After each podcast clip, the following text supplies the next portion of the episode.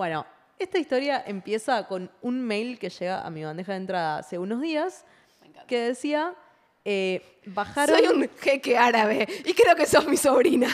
No, eh, no, no pasó. Decía, información hemoterapia, bajaron las reservas. Era un mail de, que había quedado eh, asociado a la base de datos del hospital italiano, porque alguna vez doné sangre ahí.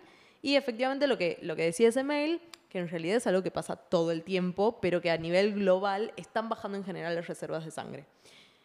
Vi eso, lo dejé en no leído para que no se me fuera esa idea y efectivamente ir a donar sangre, cosa que falló en el día Cosa que la- intentaste hacer hoy.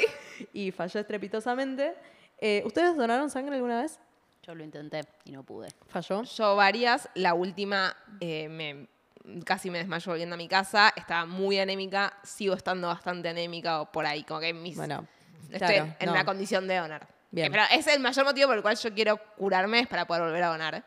Eh, dato importante para quienes nunca donaron es que no es tan grave.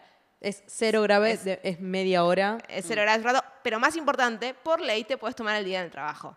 Sí, y volverte a tu certificado. casa. Entonces, si, si estás en un trabajo en relación de dependencia, en blanco y todas esas cosas que sabemos que no aplican a la mayor parte de la sociedad, podés después irte a tu casa y tomarte el día. Me parece un gran motivo para ir a donar, además de que puedes salvar entre 3 y 4 vidas.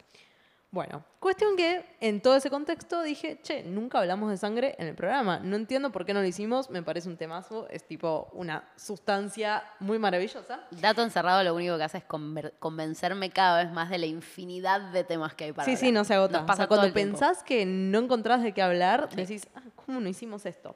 Bueno, vamos a empezar un poco por entender qué es la sangre, o sea, porque en principio es un líquido que parece, tiene gusto metálico, un poco cuando uno se, se chupa una herida, Eh, y, pero principalmente está compuesto por agua, ¿sí? La sangre es 55% plasma, el plasma es agua con cositas disueltas, entre esas cositas hay glucosa, azúcar, eh, hay hormonas, hay proteínas, o sea, hay anticuerpos en, ese líquido, hay minerales, hay vitaminas.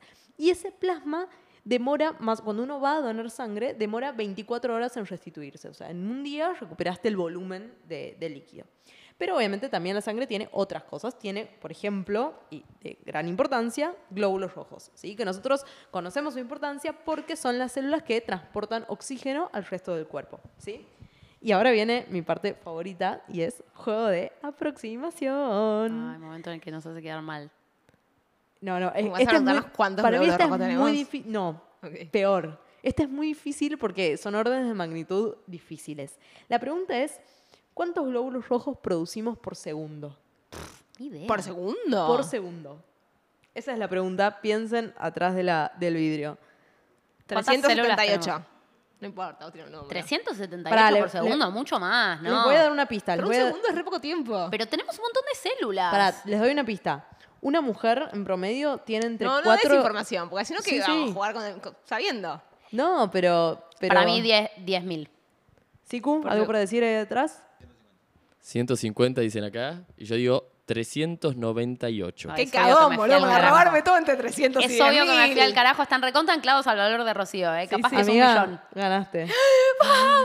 Son dos millones por segundo. por No cuenta que Es más, yo me anclé también en tu valor. Hubiera dicho muchísimo En más. Un mililitro, en un mililitro las mujeres tenemos entre 4 y 5 millones de glóbulos rojos por mililitro y varones entre 4,5 y 6. Tienen un cachito más que nosotros.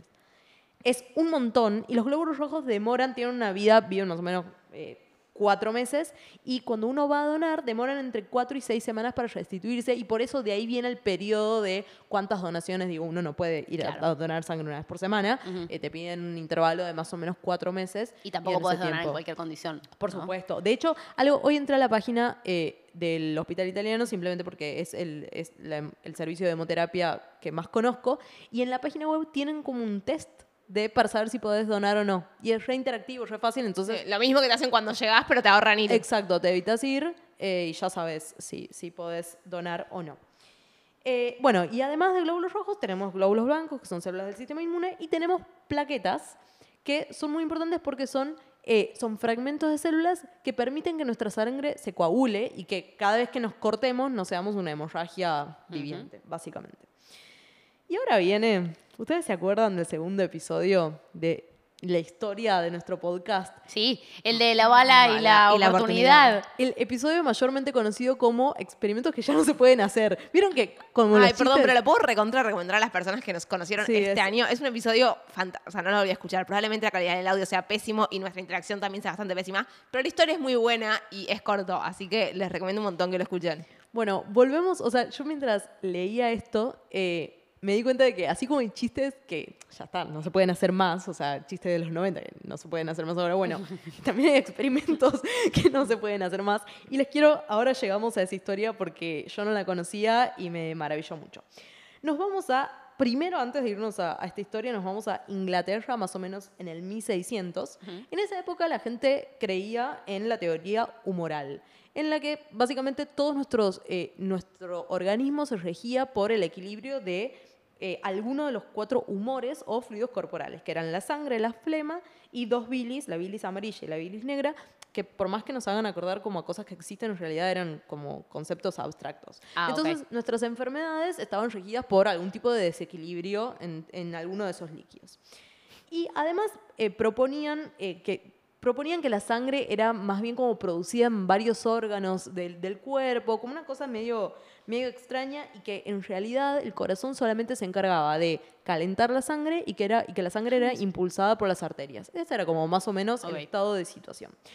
Y un tipo que se llamaba Harvey, un inglés, descubrió, y en ese momento no, no causó mucho, mucha simpatía, pero se terminó aceptando, describió, que, describió el sistema circulatorio, que, las, que la sangre en realidad fluía por un sistema cerrado, o sea, que no es que tenía intercambio con el medio exterior como así como así, eh, y que el corazón era en realidad una bomba. Y él decía, no hay ningún poro, o sea, parte de la, teo- de la teoría humoral era que eh, de eh, la sangre pasaba de un lado del ventrículo, de, un cora- de uno de los ventrículos del corazón hacia el otro, por unos poros invisibles. Y este chabón decía, no, acá no hay poros, o sea, esto no funciona así. No hay tal poro. De la invisibilidad, tipo, no, eso está, pero en realidad no lo ves. Y muy rápidamente descubrieron que podían inyectar cosas al torrente sanguíneo. Y lo primero que fueron a probar fue el opio. Yo también No, lo en realidad no sé si fue lo primero, pero en ese momento ya se sabía que inyectando eh, sustancias opioides te podían eh, generar sueño, por ejemplo. Mira. Y también inyectaban, eh, me parece que, no voy a decir, eh, no lo tengo anotado, me parece que, ah, no, amoníaco no, no puede haber sido. ¿Qué inyectaban? Eh, ¿Antimonio? Antimonio Puede puede, ser, haber puede sido. Eh, pero lo importante de esto, más allá de qué era lo que inyectaban, es que tenían una manera de afectar la sangre directamente. Entonces la sangre dejaba de ser un líquido como inviolable de alguna manera Claro. y uno podría interferir con eso. Y lo otro, no trivial, es que había una jeringa intravenosa con la Claro. cual una- uno podía llegar a eso. Digo, lo, lo metodológico estaba. Entonces, Tengo un montón de cosas para decir. Tipo, me di cuenta que me gusta mucho el tema de la sangre. no lo hiciste. Pero- Perdiste. Hay animales, no, pero como estoy pensando en datos piolas, que hay animales que tienen un sistema circulatorio que es semiabierto.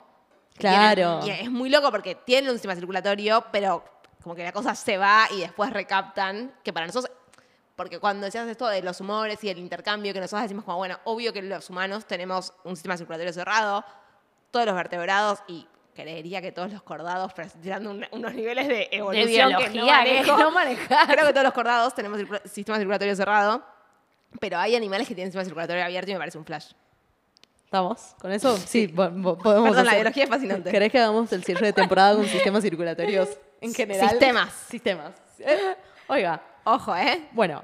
Y algo no menor es que habían logrado hacer una transfusión exitosa entre perros. Eso era más o menos el 1600 en Inglaterra. Inglaterra ATR, en la esas punta. jeringas, ¿no? O sea, me las imagino No, no, no, gigantes. jeringa conectado de un perro a otro. O sea, Ah, era conexión directa. Sí, pero esa aguja se enjuaga un poquito y, Y se volvió a ahora usar. nos mudamos, nos vamos de Inglaterra a un pueblito cerca de París, año 1667.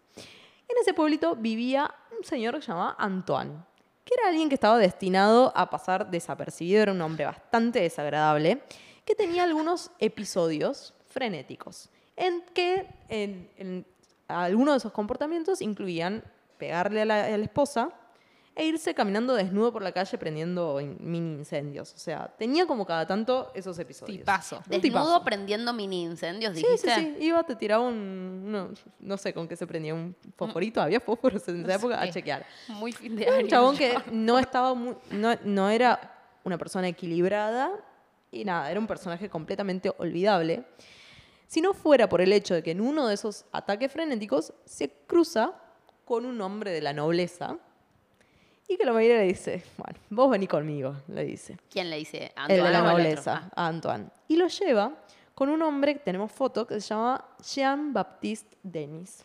Este tal Denis, que lo vamos a ver en pantalla Sergio. en dos segundos, era médico del rey Luis XIV. ¿Eso es una foto de un billete? Ese es el Rey Sol. Marqué sí. Ese es Denis.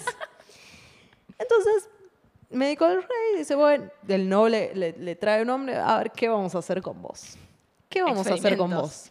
Te vamos a sacar 10 onzas, que son más o menos 300 mililitros de sangre, y te vamos a poner, le ponen, o sea, no le preguntan mucho, la verdad. Le Básicamente secuestraron a una persona para esclavizarla. Secuestraron a una Y persona.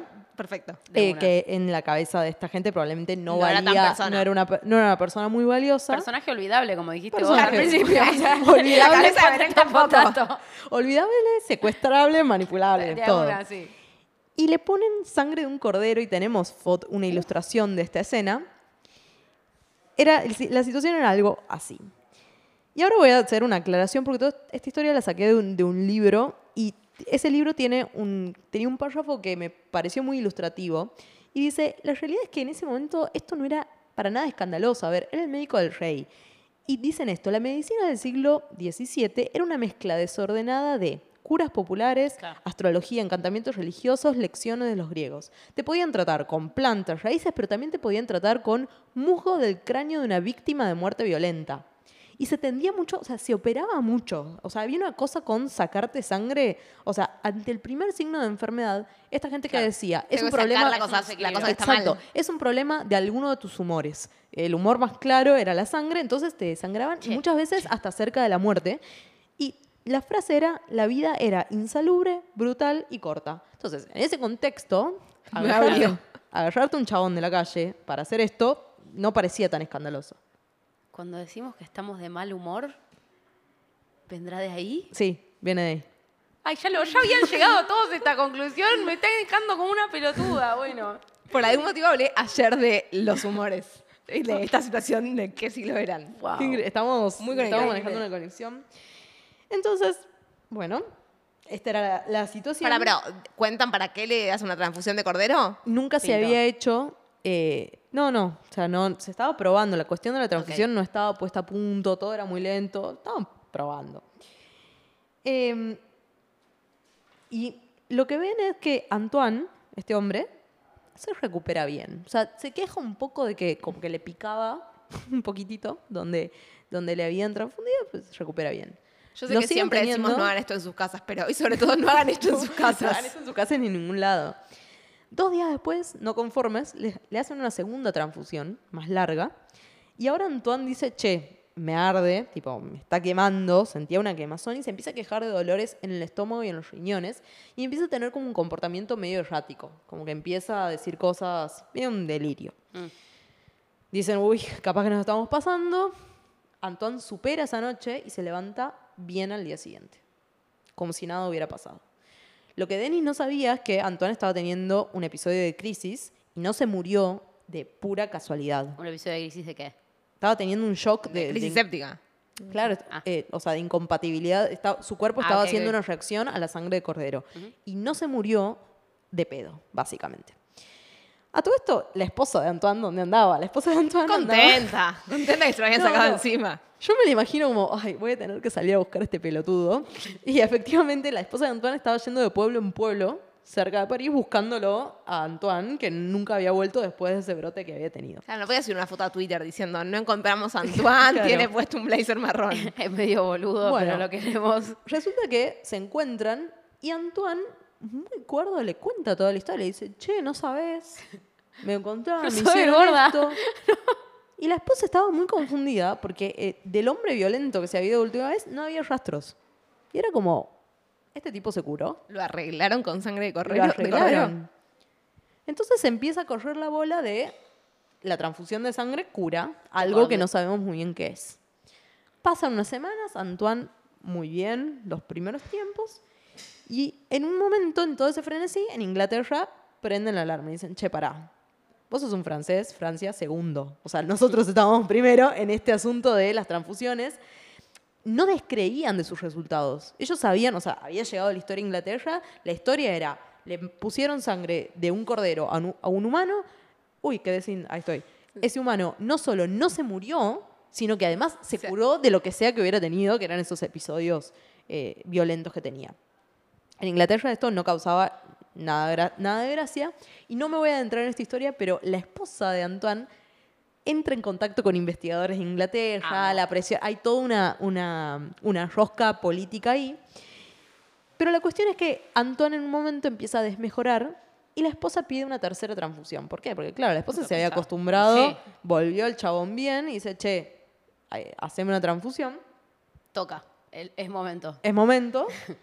Y Dennis dice, no, tipo, no la voy a hacer, me parece riesgoso, teniendo en cuenta el último episo- episodio que había tenido. Bien, Denis. Antoine muere, eventualmente, y lo Sin, llevan sin tercera transfusión. sin la tercera transfusión, y la esposa lo lleva a juicio a Dennis.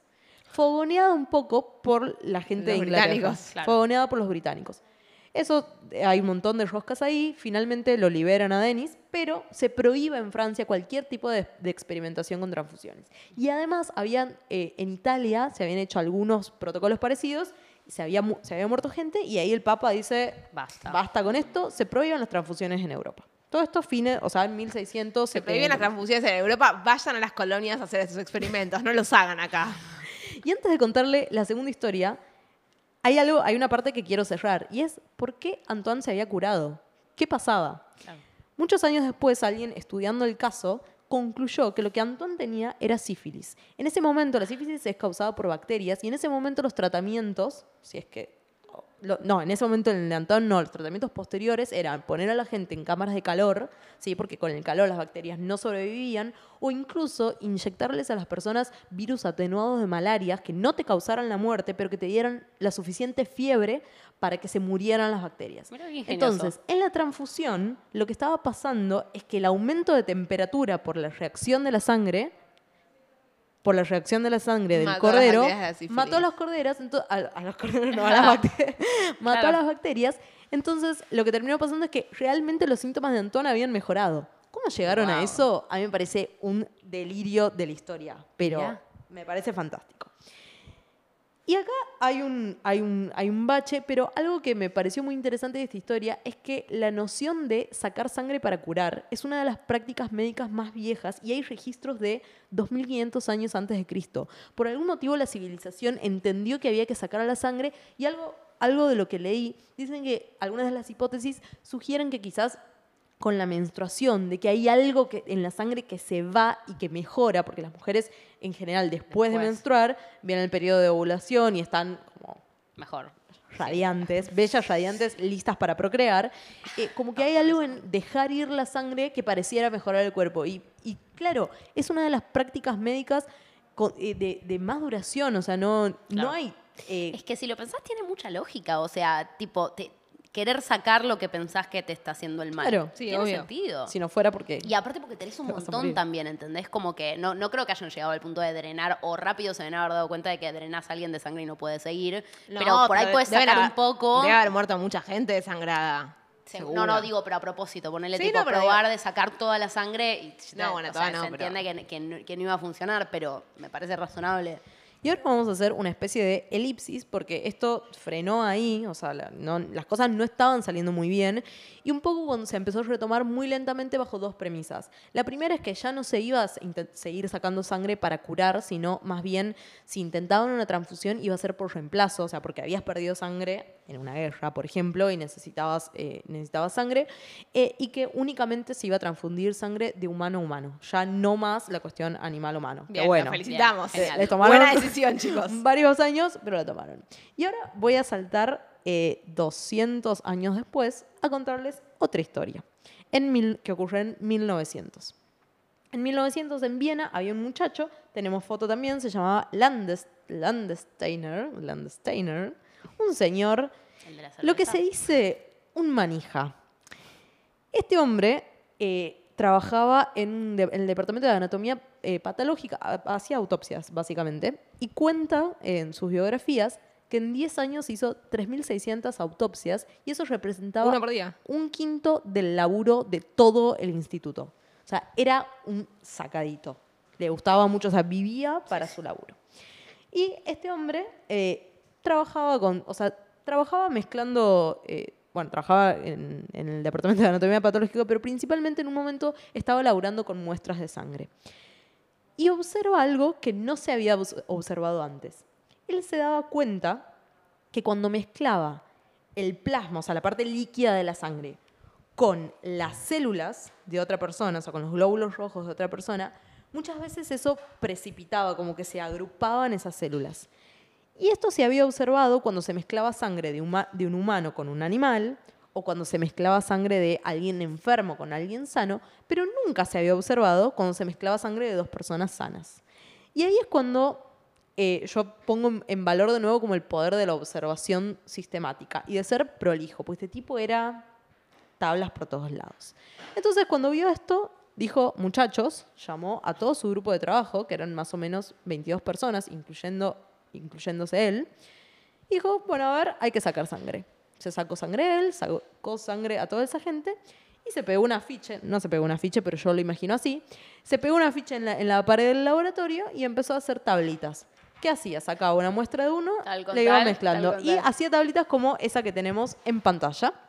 Y lo que hacía era poner un signo más si veía que estas células como que se aglutinaban, se pegoteaban entre sí, y ponía un signo menos si no reaccionaba. Ok. Entonces tenía una tabla, no sé de cuántas entradas, bueno, de 22 por 22, básicamente.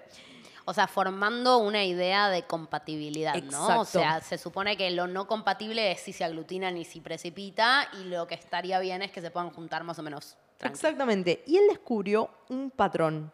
Él descubrió que había un grupo que reaccionaba, o sea, que un grupo de personas cuyo plasma hacía que se aglutinen las células de otro grupo. Perfecto. ¿sí? O sea que si vos combinabas la sangre de Pepito, seguro que todas las combinaciones de la sangre de Pepito eran malas. ¿Cómo no? No, O el sea, si plasma él- de Pepito con la sangre de. Por eso, demás. perdón. O sea, el plasma de Pepito era el que combinado con cualquier otro hacía que no fuera una buena con cualquier combinación. otro no, con uno en particular, con un grupo. Ah, ok. Y él le empieza a llamar, él le empieza a poner letras. El grupo A, el plasma de A, hace que aglutine B. El plasma de B hace que aglutine A y, encuentra otro que le pone eh, O, que no generaba, no tenía reacción con ningún otro. Y unos años después describen un, un cuarto grupo que lo llaman AB porque reaccionaba con el grupo A y con el grupo B. Y bueno, y acá un poco ya eh, la historia se cuenta sola. Pero algo que me pareció simpático es que el, el libro, él, él dice explícitamente que le hacía acordar a la reacción antígeno-anticuerpo que se había descrito unos años antes. Y es como, claro, nosotros anticuerpo, el concepto de anticuerpo lo tenemos como si hubiese existido de toda la vida, porque, no sé, crecimos con esa idea, pero en ese momento la cosa de cositas, reconociendo otras cositas y que se pegan y que interactúan, no era tan obvia. Yo te iba a decir al revés, me sorprendía que tuviera eso en mente. Como me sorprendió que ya estuvieran. En esa época, 1900. descritos. Sí, o sea, lo, lo, lo pudo, lo pudo. Igual, claro, está en 1900 no es hace tanto tiempo. No, no es O sea, hace sí, tanto tiempo. no. Entonces lo que dicen es, en lugar de atacar bacterias o virus, lo que está pasando es que atacan a células rojas de la sangre. Entonces, lo que deduce de todo esto y que postula es que hay variedades de sangre. Y eso en ese momento fue como, ¿qué, qué estás diciendo? O sea, Y aparte, perdón, son variedades de sangre que probablemente no correlacionaban con ninguna otra posible explicación de sangre de rico y sangre de pobre, que es algo que por ahí podrían haber postulado con, podrían haber aceptado como con más naturalidad, ¿no? De somos distintos por esto. los curas tienen esta, los, Claro. los- los reyes esta otra.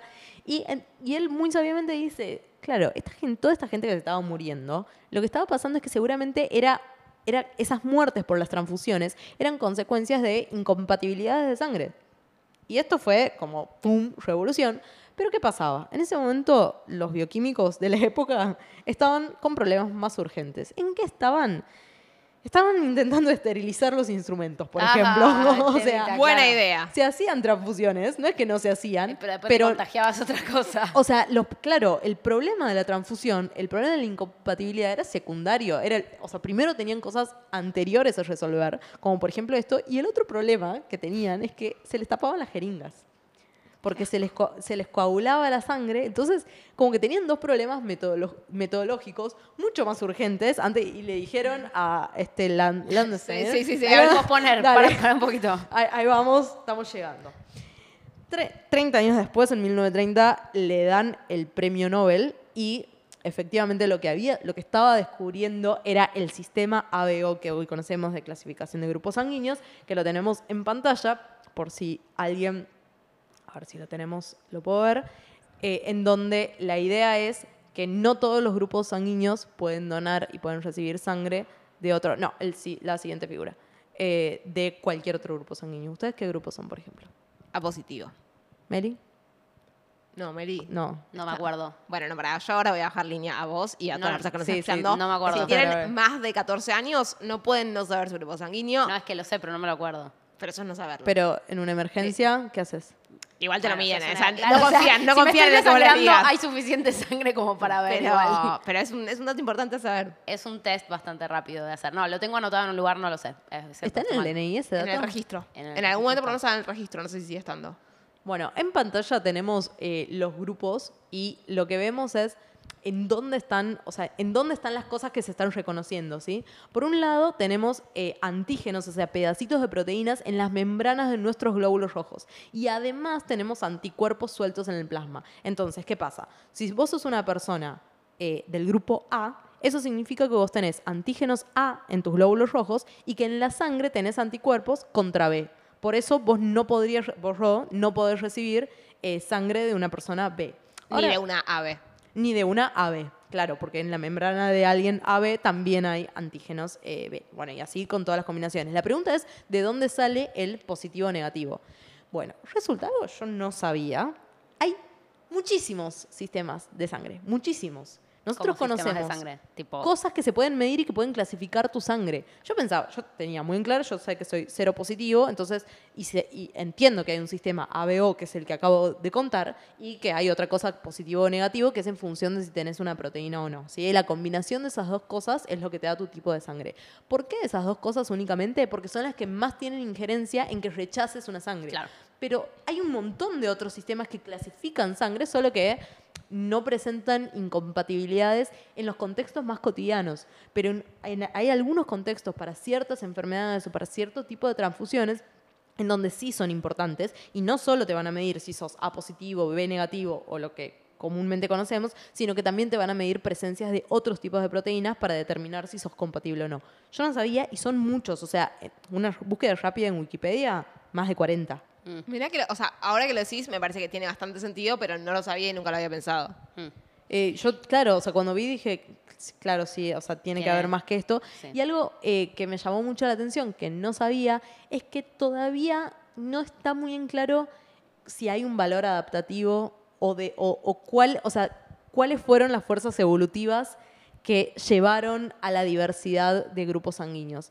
Eh, hay una cosa, en una, en una cuestión genética, el grupo sanguíneo está eh, codificado en el cromosoma 9, ¿sí? o sea, es hereditario. Eh, y hay variaciones de proteínas y cosas que reaccionan, pero no, no se termina de entender si ser A positivo, A positivo vino de tal o cual manera. Y en otras Sí, especies hay grupos Sí, en sanguíneos. primates, en simios, eh, eh, hay grupos sanguíneos. De hecho, creo que tienen sistema ABO como nosotros. Eh, y lo que también se sabe es que no todas las poblaciones tienen la misma prevalencia de grupos sanguíneos. Claro, O sea, claro, sí. predomina algo ¿Se en sabe América. cuál fue el primero, por ejemplo? Eh, ah, creo que el primero fue em, cero. Ah, mira. Pero quizás estoy diciendo, no lo to- tómenlo con muchas pinzas. Ok. Eh, vi un arbolito, pero no, no lo tengo en mente. Y ahora volvemos un poco al mail original, porque la siguiente pregunta fue, con todos los avances que tenemos, ¿por qué no tenemos sangre artificial? O sea, ¿cuál es el problema? Sería un negocio, primero que sería el negocio de tu vida. Vos lográs, si en este momento alguien está mirando y sabe cómo fabricar sangre, que ahora vamos a ver qué implica fabricar sangre, te volviste millonario. Ya está. O sea, es y lo único que hay que salvaste hacer un montón de vidas. pero te volviste millonario. Principalmente. ¿Qué es lo que tienen que lograr? Básicamente tienen que encontrar un líquido que logre transportar oxígeno a todos los tejidos con el ritmo de bombeo del corazón propio, digo, eso no es trivial, Claro. y que logre coagular. O sea, son las dos propiedades que tiene que tener ese líquido. Y al principio dijeron, bueno, el agua puede transportar oxígeno, digo, pero eso no es compatible, o sea, para, para bombear la cantidad de oxígeno con la eficiencia que lo hace, para bo- bombear no, para repartir oxígeno con la eficiencia que lo hace de la sangre, si tuviésemos agua en cierta proporción, eso necesitaríamos una, una no sé qué cantidad de latidos por minuto, que es completamente No, colibrí. incompatible. No, no, ni siquiera. Creo que el mayor eh, número de pulsaciones es tipo 1500 por minuto y lo tiene un roedor muy chiquitito. eh, pero no, no, es completamente incompatible. Es que necesitas algo que sea lo suficientemente afín al oxígeno como para que meta oxígeno a la sangre y lo suficientemente no tan afín como para que lo libere en los tejidos donde lo necesitamos. No es que tan trivial. coagule y que no le haga nada a tu cuerpo. No, El coagule para mí lo pueden poner en la B2. Para la primera versión, o sea, ya existen personas que están anticoaguladas. Sí, sí, sí, Podrían sí. darles una sangre que no coagula. Sí, estoy de acuerdo. Bueno, en este momento hay, un, hay una sustancia eh, que se usa en protocolos de extrema, extrema, extrema emergencia y no sé qué otros requisitos. No es que no existe nada, pero está completamente, estamos a años luz de dejar de depender de las donaciones de sangre. Y eso es recontra importante. Entonces creo que volvemos al, al inicio. Si tienen más de 18 años y pesan más de 50 kilos, eh, pueden chequear si cumplen los requisitos para donar eh, y se pueden acercar. Hay un montón de centros de salud en donde les van a tratar muy bien y les van a dar eh, un desayuno muy rico después de donar. No sé si sea activo, pero en algún momento existía la página Donar que te marcaba centros de salud, podías, bueno, podías pedir turnos en la pandemia, ahora no creo que necesites pedir turno para ir a donar, pero es importante que muchas personas tienen asociada la donación de sangre a hay una persona internada que necesita sangre y todo el tiempo hay personas que necesitan sangre en todos los hospitales, entonces eh, se puede ir a donar voluntariamente. Para nada, o sea, para te- na- para de hecho cuando, cuando llegas te preguntan, ¿donás para algún paciente o do- donación voluntaria eh, general? Y van a salvar muchas vidas. Donen sangre. Creo- sí, donen sangre. Eh, y creo que eso es todo lo que tengo para contarles. Espectacular. me encanta. Me encanta. Espectacular. Me divertían mucho los ejercicios en el colegio de, y en la facultad también de grupos sanguíneos y compatibilidad y entender eh, herencia de grupos sanguíneos. Me parece Genética. muy divertido. Bueno, lo que es algo, genética. tengo algo para, para aportar sobre eso, y es que cuando este, este chabón, que no me sale el nombre, Landsteiner, bla, bla, bla, propone este sistema de clasificación, en todo este mambo de, no, para, tenemos problemas más urgentes, era tan revolucionario lo que está proponiendo que se esperó que se esperaba un poco la validación de otras áreas de las ciencias. Y de hecho, Mendel, cuando, o sea, cuando no sé qué diferencia de años tenemos en este caso, estoy un poco perdida No con la, con la línea anterior. temporal. Sí, Mendel es anterior, seguro. Sí, pero tenía, o sea, era como que necesitaban que la genética pudiera validar lo que estaba diciendo lo de los, o sea, como que Ah. estaban esperando que alguien más diga, che, esto tiene sentido. Claro, porque, que lo enmarcara como en una teoría Claro, porque Mm. vos pensás que este tipo lo que hacía era mezclar tubos de ensayos, ¿entendés? Listo, punto. Veía lo que veía, dijo, che, hay, hay grupos y qué sé yo, bueno, y esto cuadra, ¿en dónde, ¿en dónde más tiene sentido? Y la genética y descubrir que uno, el grupo de uno tenía sentido con la genética mendeliana de, eh, tengo un, un papá que aporta estos, estos genes, eh, el otro progenitor los otros genes, bueno, esto tiene que tener sentido, era valioso y ahí le, do- le dio un poquito más de fuerza eh, a, a esta, a esta clasificación. Está bueno. De hecho, hay casos de. O sea, es muy fácil. Hay casos en los que se puede probar muy fácilmente la no paternidad simplemente por incompatibilidad de grupos sanguíneos. Claro. O sea, no necesitas hacer un Claro. ADN. Si, según, si madre y padre tienen cierta combinación de grupos sanguíneos y niñe tiene algo en particular, ya sabes que seguro no es hijo de ese padre. Sería mucha. Qué, qué suerte, porque es baratísimo y te evitas el, el otro que. Claro. Meli anda a buscar qué grupo sos. ¿Qué grupo soy? Esta, ver. esta es tu tarea. Mamá, del- entonces. esta es tu tarea del Pero día. a ver, yo Mañana, tengo otra todos cosa. se revisan qué grupos Eso. sanguíneos son, lo anotan, lo, se lo recuerdan, se lo pueden anotar en lo el espejo a la anotado. ma- así lo ven todas las mañanas. Y si están en condiciones y pueden ir a donar sangre, van a donar sangre y se toman el día libre en el laburo después. Re, estoy de acuerdo. Aparte es la excusa, para mí es, una gran excusa para comer todo lo que quieras. Tipo, Ay, aparte, ay, doné digamos la sangre, verdad. media luna. Te sentís moralmente superior. Sí. Cuando salís de donar sangre, te sentís la mejor persona viva. El día, el día que vas a donar, decís, yo, la verdad es que no sé por qué no son todos como yo. Y Bueno, yo contanos, superheroína. contanos cómo te sentís vos hoy que no pudiste donar. Hoy que no pude donar porque tenía la presión baja. eh, primero que en el momento me sentí bast- como que sentí que el problema era mío porque yo sentía que había un componente de nerviosismo. No es una situación que me encante, lo, ha- lo hago con mucho gusto, pero no es que voy, ah, qué feliz de la vida, porque soy medio nava. Entonces eh, me, me enojé un poco conmigo misma, Claro. pero el jefe del servicio de hemoterapia me dijo, no pasa nada, volvés otro día, toma- comes un poquitito de sal y ya estás. Hermoso. Eso. Yo estaba por pensar, y solo lo tiro como para saber si hay consenso en relación a esto, no para hablarlo puntualmente eh, muy largo, pero ¿estamos de acuerdo que el gusto de nuestra propia sangre es un poco rico? No. Sí, pero no sé si el de otro. O sea, De- El de otro para mí no, no lo no probé. lo probé, no claro, lo pero probé. yo, yo siento que el Pero gusto yo- de la sangre es un cien- poco rico. Que solo probé la Ah, mía. ¿Vos decís que el gusto en general Claro. de la sangre es rico? No han hecho en su casa. No, no, no. No, prueben no, pero digo, me nadie, pregunto o sea, si, me pregunto si la gente, o sea, para, para mí, a mí, para mí la hay sangre es rica, sí, o sea. No, perdón. Pero hay algo con el olor de los propios pedos también, ¿o no? Hay algo con el olor no. de los propios pedos, hay estudios sobre eso. Yo traje un episodio El- de serio, que tenía una historia, un final, se desvirtuó en tres minutos. Cosas importantes, último episodio. la Semana que viene, último episodio. Se conectan en vivo, 2015, fa- twitch.tv barra factoría 1251. La semana siguiente no hay episodio en vivo, porque es- la semana que viene es el último. Me parece que está claro el concepto de último, no hace falta aclararlo más. Eh, eso es lo único importante. Suscríbanse Bueno. al Club Factoría, en comenten, like. En cualquier lugar que puedan poner estrellitas, ponen estrellitas. Si pueden poner pulgarcito para arriba, ponen pulgarcito para arriba. Si pueden poner corazón. La red social que usen, el- la forma de validación que encuentren por el medio en el que sea que ustedes nos están viendo o escuchando, Dennos LAN. eh, háganlo porque estamos necesitadas de variación, digamos todo, ¿no? Re. Estamos llegando a, a un diciembre Bueno, muy difícil. Hoy salió el Spotify Wrapped y está, está Somos el lindo. podcast más escuchado por 40 personas. Somos Es un un gente, montón. 40 personas. El más escuchado por 40 personas. Más por 40. Tenemos El- 40 estamos fans. en el top 5 de 159, si no me equivoco, si no recuerdo los números, que montón. también es un montón en el top 10 de 200 y pico. Todos estos números me hacen feliz. Muchas gracias. Gracias. Nos vemos la semana, que viene. Nos vemos. Ciencia. ¿Qué onda? Data. Data. Mucha. Escúchame, Robel. Tres amigos.